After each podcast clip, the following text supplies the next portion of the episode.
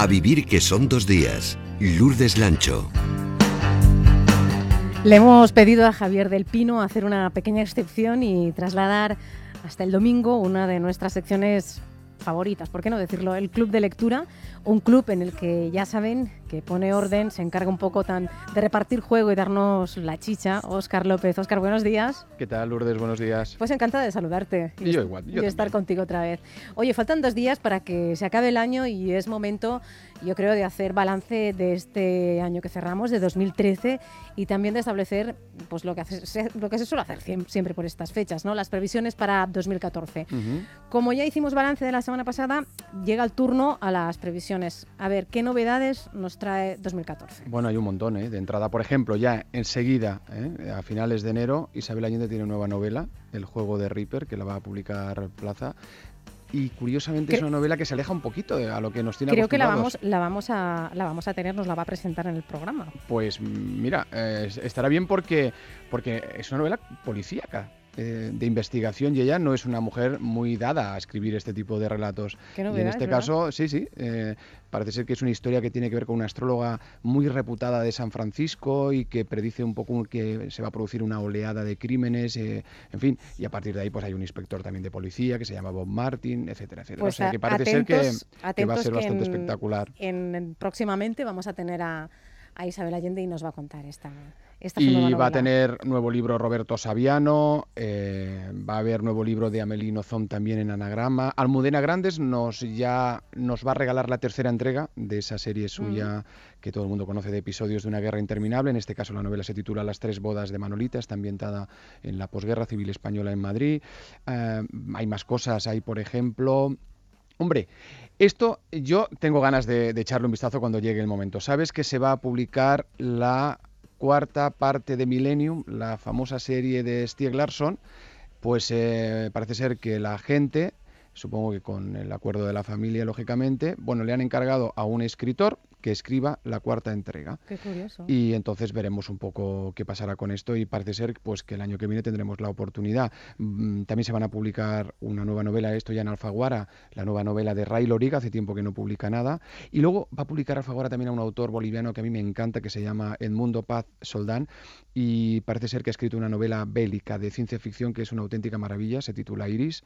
Pero bueno, es que hay muchas cosas. También habrá nuevo libro de Enrique Vilamatas, nueva novela de Amitano, ¿os acordáis del Club de la Buena Estrella. Bueno, pues Amitán tiene nueva novela, creo que en marzo también estará por aquí, por España. Bueno, esto, todo esto lo vamos a ir viendo en 2014, pero vamos ahora a hablar de uno de los grandes éxitos de este año que se acaba de 2013. Si el año pasado Dolores Redondo nos sorprendió con El Guardián Invisible, el mes pasado llegó a las librerías la segunda parte de su trilogía editada por Destino, Legado en los Huesos. Localizó la tumba guiándose por la línea que el agua había dibujado en el suelo al caer desde el alero de la casa.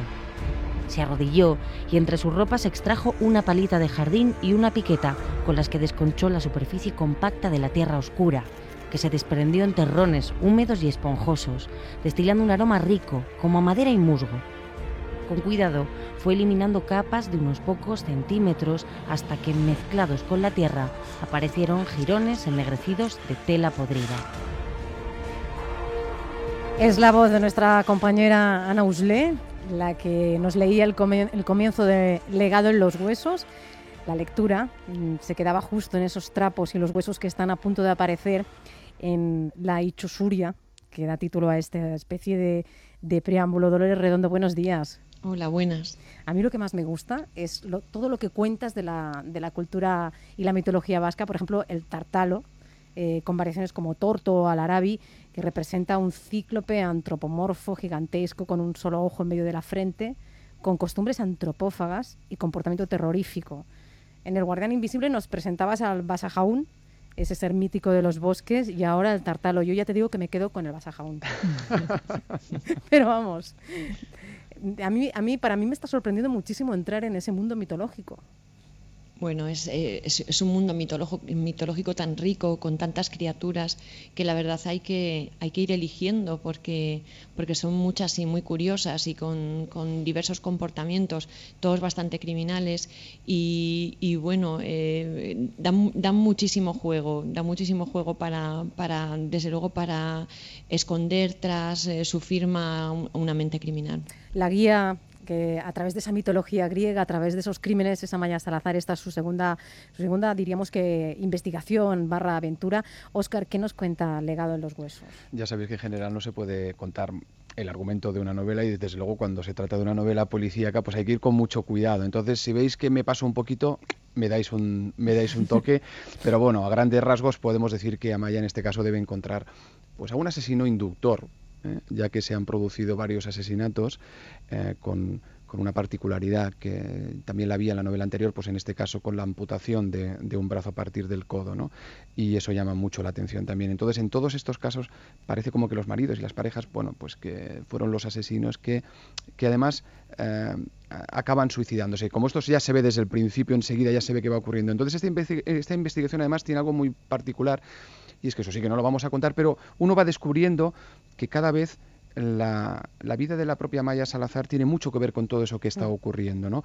Una Maya Salazar que también enseguida vemos y por lo tanto se puede contar, pues que es madre, que ha tenido un hijo, un hijo precioso, como cuentan todas sus amigas y sus familiares, y a partir de ahí, eh, bueno, se producen toda una serie de hechos que van a desencadenar en un final que ya aviso que es potentísimo, pero como siempre ocurre también con las novelas de Dolores, con la anterior también ocurría lo mismo, eh, hay muchas más cosas, ¿no? Por ejemplo, pues eh, tenemos el regreso de Montes, al que también algunos a lo mejor o no podían echar de menos. Tenemos también un juego de seducción con un juez que ronda por ahí. Es decir, que Dolores va colocando cosas ahí que hacen que estés constantemente atado a la historia. Vamos a ir diseccionando parte por parte porque se ve mucho más la relación. Si entrábamos en el, universo familiar de, Amaya Salazar en la primera parte, en esta, entramos mucho también eh, con la, de la relación con los compañeros. Ahora decía Montes, que regresa, y hay, hay, una escena mm, casi de película de Chuck Norris, ¿no? Buenísima. es buenísima la escena.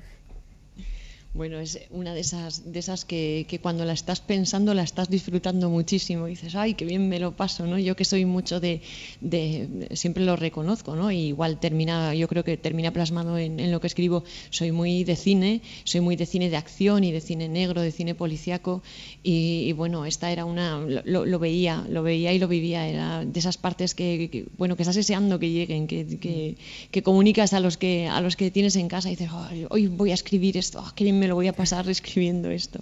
Además, esa ambivalencia ¿no? de, de, los sentimientos y del comportamiento humano, ¿no? Cómo Montes, cómo vemos esa evolución, cómo se mantienen las posturas y cómo llega un momento en que ambos, mm, bueno, pues solucionan el tema y me, encanta cómo, cómo, integras eso, ¿no? Durante, a, través de toda la, acción de la novela, va apareciendo puntualmente. El Montes tiene un, carácter muy, muy especial, pertenece un poco a la vieja escuela. A la vieja escuela. y, y, bueno, y le cuesta bastante pues, pues obedecer y le cuesta bastante cumplir las normas. Y, bueno, está un poco descolocado por, por, cuestiones de su propia vida, por su divorcio, pues está un poco, un poco confuso. Y es del tipo, es del tipo de personaje que yo creo que que, el lector lo ha entendido muy bien, que, que solo reconocería este tipo de, de, puesta en su sitio, o sea que realmente lo estaba pidiendo a gritos y, y a Maya no le queda más, mm, más salida o más solución con él que, que obrar de esta manera. Fíjate, Oscar, que todo el tiempo las novelas de, Dolores eh, hay como una especie de dualidad, ¿no? Amaya, por un lado, es la, razón, el método, eh, cómo, cómo, lo racionaliza todo. En cambio, está continuamente enfrentada a ese lado pues mágico, mitológico, incluso a veces eh, en, en, su labor casi intuitivo, ¿no? Porque Sí, pero un mundo del que ella no huye. ¿eh? No, no huye, pero que... que sabe, sabe combinar las dos cosas. Y yo creo que ahí está también un poco el talento de, Dolores, ¿no? Hmm. De, que el personaje sea muy verosímil, porque es verdad lo que tú dices, ¿no? Que es muy racional, es una mujer muy preparada, muy fuerte, pero a la vez cuando se enfrenta con ese otro mundo, ¿no? Donde, ese mundo más mágico, también sabe estar ahí. Bueno, le cuesta aceptarlo. Bueno, es, eh, yo creo de, de, cualquier manera que el mundo de lo intangible dentro de la auténtica, me refiero en este momento a la auténtica investigación policial, juega un papel importante y de hecho, em, pues eh, hace poco tuve ocasión de estar en un club de lectura con, con Mossos de Escuadra, por ejemplo, y ellos me decían que, sí, que para ellos era perfectamente eh, combinable la, parte que tenía que ver con, el puro instinto, con cosas que no, que no respondían de todo a la lógica por las que muchas veces el investigador investigador termina por, por guiarse porque sabe que, que, está recibiendo otro tipo de información, una, información que quizá llega de un modo más subliminal o de un modo más subconsciente, pero que está ahí. Yo no sé si estarás de acuerdo conmigo, Dolores, pero mm, al leer la novela, y no solo porque tenga 550 páginas, ¿eh? pero tengo la sensación de que es como, como más ambiciosa, como más compleja que la anterior. Yo creo que el lector eh, va a notar que esto es un crescendo, que esto va para arriba. Bueno, em, por lo que me toca como escritora, eh, me siento muy halagada. En, teoría, todos los escritores deberíamos de evolucionar con nuestra obra, ir creciendo y ser capaces de, dar cada vez una historia mejor, una obra mm, no solamente mejor a nivel de, que, llene plenamente al lector, sino de que esté mejor escrita, mejor trabajada. Es una novela de otra manera. Eh, si, si el guardián invisible era la punta del iceberg, esto es el cuerpo medio del iceberg, por lo tanto tiene que tener más consistencia y es el el, modo en que la novela ha sido elaborada quizá más en círculos concéntricos que parten de, pues de, esa, de esa, primera, esa primera llamada que recibe Amaya, una profanación en una iglesia y que luego desencadena, o, o quizá el juzgado, esa nota que le llega de una manera un poco rara con una palabra, tártalo, que, que también desencadena una investigación y que, y que, y que se va moviendo en, círculos concéntricos, pero que, que, tienen un solo centro al final y que sí que puede eh, resultar más mm, eh, trabajosa desde el principio, pero pues que no tenía otra manera, es que era, me, lo pedía en la novela círculos concéntricos y todo bien tejido y uno de los temas que en los que se ve a Maya también es la maternidad, un tema complejo para ella y que en el que muchas mujeres se van a identificar hoy en día, mujeres que pues trabajamos fuera de casa y tenemos que seguir manteniendo ese rol de madre cuidadora y, vigilante y garante de, los niños. Eh, aquí la acompañamos a ella, yo creo, con mucha, con mucha empatía y simpatía. Bueno, la maternidad es un tema, bueno, la mujer es un tema absolutamente central en toda la trilogía y la, maternidad tenía que formar parte, por supuesto, pero en el, eh, por, un, por una parte está lo, bueno, lo que, lo que todas podemos, todas las mujeres podemos sentir al respecto, porque es un tema eh, muy actual, ¿no? El de, el de la conciliación de la maternidad y nuestro trabajo, pero en Amaya esta, esta exigencia de, cualquier mujer eh, tiene un extra, tiene el extra de, haber vivido una horrible experiencia infantil y de, que, bueno, pues de, de esto que sugiere el título, del legado en los huesos, de cuánto heredas, qué te has llevado y cuando realmente tu madre ha sido una madre espantosa, eh, cuando tú misma eres madre, es, normal que se te planteen dudas. Pero Dolores, tú dices madre espantosa, es una madre terrorífica, es una madre que va por la noche eh, a los pies de la cama de la niñita que duerme y le dice, duerme zorra, que la mano te va a comer esta noche. es terrorífico esto. Em, te aseguro que a mí me, ha causado pesadillas cuando lo escribía y, algún lector me escribe y me dice que, sí, que se las causa. Que... quien te tiene que cuidar y quien te tiene que, tiene que velar por tu seguridad sea quien te amenaza es terrorífico. Es lo, por desgracia, pues cuando me lo encuentro en la realidad me resulta tan espantoso y tan difícil de entender.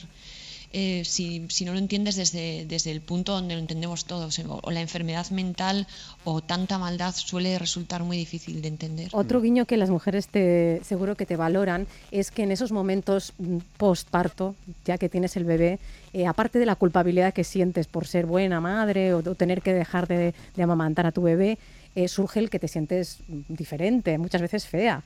Y aquí le cruzas a un juez que es un chulazo, guapísimo, seductor. Están todas locas. Y ella tiene la culpabilidad del, bebé, de que no atiende al bebé, que va a ser mala madre, la investigación en curso y encima el otro que le entra y mí, me encanta. A mí me, gusta poner a Maya, yo ya lo conté desde el principio que lo que no quería era dar una sola faz de Amaya, no quería una investigadora contando sus, sus, idas y venidas en las investigaciones porque yo a mí esto no me llegaba, yo quería más quería hablar de la mujer que había detrás y, y la mujer que hay detrás pues, pues es, es, una mujer en todos los sentidos y tiene pues eso, sus, sus temas con su marido, con sus hermanas, con su tía, con sus cosas del pasado, pero, pero no deja de ser una mujer. Y, es que eso es muy importante lo que estás contando, porque yo creo que hay que yo creo que ya lo saben tus lectores, los que leyeron la primera entrega, pero los que, por ejemplo, no te hayan leído todavía, yo creo que hay que recordarles que lo importante de esta trilogía, de momento solo han salido dos títulos, es que al margen de que van a disfrutar muchísimo con las tramas policiales, hay tramas, hay subtramas, por lo que comentábamos antes con Lourdes, que es una historia muy compleja y que pasan muchas cosas, en esta serie también es muy importante todo lo que tiene que ver con la vida cotidiana. Y te interesa también mucho saber lo que pasa con el marido, con James, y te interesa saber lo que pasa con las hermanas, porque de alguna manera tú has conseguido también otra cosa, que es que esos personajes algo, directa o indirectamente, también tengan algo que ver con esas tramas policiales que tú estás contando. Y está todo como muy entremezclado, ¿no? Lo cotidiano y, el, y lo profesional.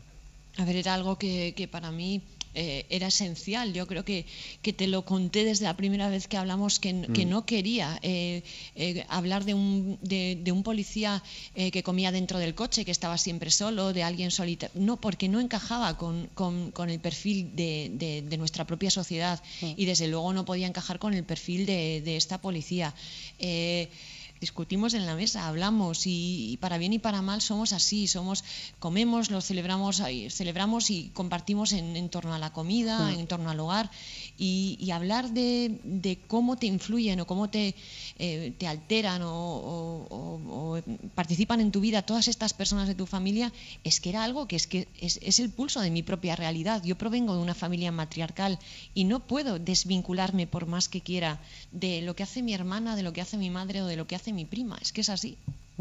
Y además es que mm, es el contraste entre el frío que hace fuera, la lluvia, el tiempo inclemente y el calor que casi sentimos todos al entrar en casa de Tía Engrasi, ¿no? es, eh, realmente lo, sentimos así. Luego está el paisaje, que es un personaje más. Realmente el Valle del Baztán es, eh, tiene una fuerza que, es una trama más, un personaje más dentro de, tus novelas. Es un lugar muy potente, con una potencia natural enorme, pero, pero además, em, además de ser, de ser un paisaje hermoso a la, vista, eh, me daba otros aspectos. Uno, la mitología, el, hecho de, poder eh, poner la mitología sin que es, resultase chirriante, porque forma parte también de, la cultura. Pero luego están los aspectos históricos que, que bueno, que yo por supuesto, esto lo aviso ya desde ahora, no pretendo meter la, la pezuña, digamos, e, en, en, el jardín de, las novelas históricas, porque no es para nada esto, pero es que es un lugar tan rico, con tanta, eh, con tanta historia, con el tema de los agotes que has comentado antes. Esto es maravilloso, ¿eh? ¿eh? pero está, está luego el de la Inquisición, que, que, bueno, que tuvo una presencia importantísima en el Valle Bastán, que es donde más personas se han condenado eh, por la Inquisición en el auto de fe de 1610 o sea, eran, eran todos del valle. Y es que la, gente confesaba ser brujo, haber participado en aquelarres, pero, pero por docenas. Y, bueno, la propia Amaya Salazar toma su nombre de, de, Salazar y Frías, del inquisidor general que fue a, a a investigar la presencia del demonio. O sea, que es, un lugar que tiene mm. tanto, y luego son, son indianos, se fueron a las Américas, a hacer, hacer las Américas, volvieron muy ricos, levantaron sus caseríos. O sea, es eh, un lugar que tiene tanto, puedo tirar por tantos sitios. Yo digo siempre que es una golosina para un escritor. para un este, escritor, este claro. Oye, Oscar, tendría que explicarnos, explicar a los oyentes para poner el caramelo en la boca el tema de los agotes. Ah, sí, porque es buenísimo. También. Además, vinculados con los nombres. Beñat creo que es el nombre que... Sí, el... Beñat Saldúa. Beñat, que hay un futbolista que se llama Beñat, por cierto. Sí, Beñat es, es Bernardo en euskera, pero Saldúa es un, es un apellido de origen agote Cuéntanos qué son los agotes. Los agotes eh, fueron un pueblo que llegaron a través del Pirineo durante el medievo. No se sabe exactamente muy bien en qué momento. Yo tampoco he intentado eh, explorarlo mucho porque hay muchas teorías y los, los, historiadores no se ponen muy de acuerdo. Y yo lo dejo así, dejo, pues pongo todas las teorías. Se sabe que llegaron a través del Pirineo y se establecieron en el valle. Hay la teoría de que podían ser soldados godos desertores, que podían ser cátaros huyendo de la Inquisición en Francia, que podían ser leprosos huidos de las leproserías. El caso es que empezó a sonar eh, el rumor de que podían ser transmisores de la, lepra y de la peste y bueno, os podéis imaginar en esos tiempos eh, en el que bueno, pues eh, de cada diez hijos que tenías te sobrevivían dos, pues imagínate, llegaron ahí al valle en un lugar en el que la vida era muy dura, en el que el sistema de herencia era el mayorazgo, heredaba solo el hijo mayor de la familia con lo cual la vida era muy dura para todos los demás y llegó esta gente y no fueron nada bien admitidos, vivían en un gueto. En, un pueblo que se llama Arizkun, en el, en el barrio de Bozate, y vivieron así durante siglos. Y aunque ellos hicieron todo lo posible por adaptarse, eran buenos católicos, buenos cristianos, y pero no hubo manera. Y bueno, pues, pues eso pues causó muchísimos problemas y durante mucho tiempo, cuando, cuando ya el tema pasó, eh, pues muchísima vergüenza para, para, sus vecinos, que se avergonzaban de, haber, de, de, que estas familias hubieran tenido que vivir así. Y, sobre eso, y sobre eso, perdona, tú escribes, dice se, dice en la novela. Dicen que hace unos años un conocido escritor se presentó en Arizkun y tuvo que renunciar a su idea de escribir sobre los agotes porque la gente contestaba sus preguntas como si fuesen lelos o diciendo que nunca había, habían oído hablar de semejante cosa, que eran leyendas y que no creían que hubieran existido de verdad. Se cuenta también que el mismísimo Camilo José Cela se interesó por el tema y obtuvo idénticos resultados. Sí, esto es cierto, o sea, esto es, esto es auténtico. Camilo José Cela se interesó por el tema y, no decían que eran leyendas, que eso, que no había existido, que ellos no sabían, que no, no, no obtuvo información. Y como realmente no hay mucha, hay la que, la que tienen recogida los historiadores, pero la gente de allí no habla y las propias familias de que pues que, que, tienen herencia gote tampoco hablaban. Pero bueno, afortunadamente los tiempos cambian y, mm. cosas, pues eh, lo digo en la novela también, cosas que en un momento causaron vergüenza o, o bueno, fueron motivo de para, para esconderlo, pues, pues ahora son de lo que sentirte orgulloso mm. precisamente. Oye, lo llevan al cine además, parece ser que eh, está previsto llevar al cine la tu trilogía, ¿no? Sí, bueno, eh, desde ya desde la desde que salió el primer libro. Ya lo tienes vendido. Sí, sí, el productor. es que el primer libro se vendió en el extranjero. Inmediatamente, antes de publicarse. Antes de publicarse en España. Sí, sí, esa era la noticia, además. ¿Te acuerdas, Oscar? Que me acuerdo perfectamente. Que es sorprendente, no es nada. Éxito editorial en el extranjero de una autora desconocida en España. Y nos tiramos todos encima a buscarte. sí, lo recuerdo, lo recuerdo. Sí, ha sido hace nada, ha sido en enero pasado. Fíjate. Ha sido, este año también. O sea qué vértigo. ¿Y va en marcha o qué, Dolores, el tema? Sí, este verano estuvo Peter Naderman en, en Elizondo y estuvimos eh, pues recorriendo los lugares y bueno, y tomó la decisión más importante que era la de si finalmente se rodaría allí en el escenario original y dijo que sí.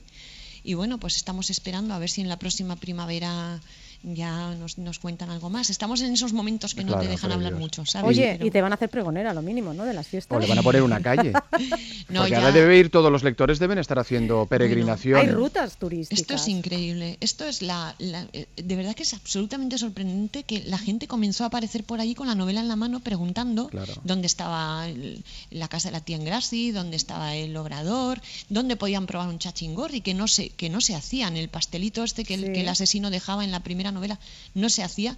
Bueno, pues ahora se hacen chachingorris, hay una ruta para recorrerlo, va la gente bajo la lluvia, con la inclemencia del tiempo bastanés recorriendo los lugares, visitan el cementerio, visitan el caserío, el río donde se dejan los cadáveres. Bueno, una cosa increíble. Pero perdóname, es que es muy agradecido hacer ese viaje. Yo lo recomiendo a todo el mundo que lo haga, porque el Valle de Baztán es maravilloso, porque el pueblo de Lizondo es precioso y porque los pueblos que están por allí en todo el valle también lo son y merece muchísimo, muchísimo la pena ese viaje. ¿eh? Además, es seguro que quienes lo visitan habiendo leído el libro estarán pendientes de cualquier silbido que escuchen en, el bosque.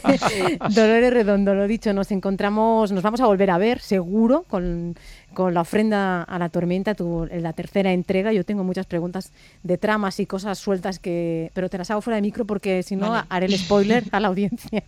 De momento podemos disfrutar y mucho, ya se lo digo, de Legado en los huesos, la segunda parte de la trilogía del Bastán, publicada por Destino. Gracias, Dolores, por acercarte a Radio Tudela. gracias a vosotros. Un beso.